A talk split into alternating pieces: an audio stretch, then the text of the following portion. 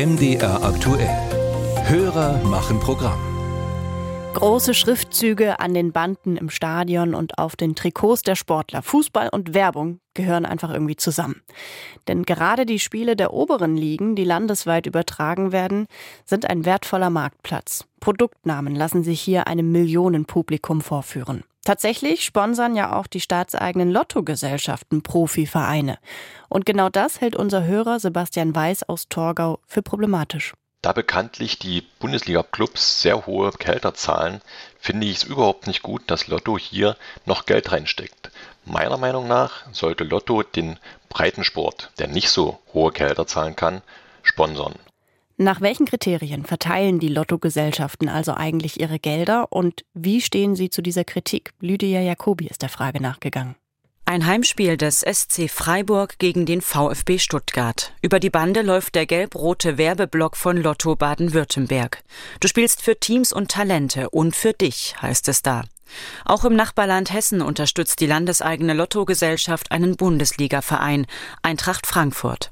Thorsten Felsterhausen, sportpolitischer Sprecher der hessischen Linken Fraktion. Wenn es nur um ein Sponsoring des Profifußballs gehen würde, dann würde ich auch sagen, das ist tatsächlich ein Geschmäckle. Äh, Profifußball finanziert sich über äh, Werbeeinnahmen und über viele andere Töpfe. Aber bei dem Zuwendungen von Lotto Hessen an zum Beispiel Eintracht Frankfurt geht es auch um den Bereich Breitensport. Daneben steckt Lotto Hessen viel Geld in Denkmalpflege, Wohlfahrtsverbände oder Jugendarbeit. Von einem Euro Wetteinsatz würden grundsätzlich 20 Cent in Sport, Soziales, Kultur oder Umwelt investiert, heißt es. Das ist bei allen 16 deutschen Lottogesellschaften ähnlich. Sie gehören dem jeweiligen Bundesland. Die Gelder, die sie über die Spieleinsätze einnehmen, werden zu einem Teil als Gewinne ausgeschüttet. Ein zweiter Teil finanziert Betriebskosten und Lotteriesteuer und ein weiterer Betrag kommt dem Gemeinwohl zugute. Über die Vergabe dieser Gelder entscheiden die Ministerien.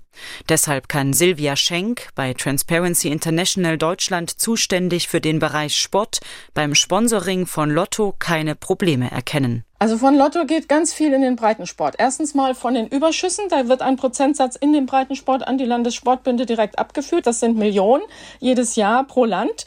Äh, hinzu kommt, dass auch immer nochmal vor Ort gesondert Hessen als Beispiel Spenden von Lotto an Vereine im Breitensport gegeben werden. Und die Frage Sponsoring, also da wird ja nicht per se der Spitzensport unterstützt, sondern da wird geworben für Lotto. Das sei, solange es nicht im verschwenderischen Maße passiere und die Zielgruppe treffe, in Ordnung, mein Schenk. Man müsse sich natürlich trotzdem jeden Einzelfall anschauen. Und mir ist es immer lieber, im Sport ist Lotto engagiert als Bewin, Tipico oder andere aus der Sportwettenbranche, weil die sind inzwischen sehr aggressiv mit ihrer Werbung unterwegs. Und vom Sportwetten äh, gehen große Gefahren, gerade für Fans, auch für junge Sportler aus. Und insofern ist Lotto dann, dann doch immer noch besser als die Sportwettenindustrie. Im Fall des Sponsorings für den Bundesligaverein SC Freiburg erklärt Viktoria Kesper, Sprecherin der staatlichen Lottogesellschaft Baden-Württemberg, das Sponsoring des Spitzensports nimmt einen sehr geringen Umfang ein.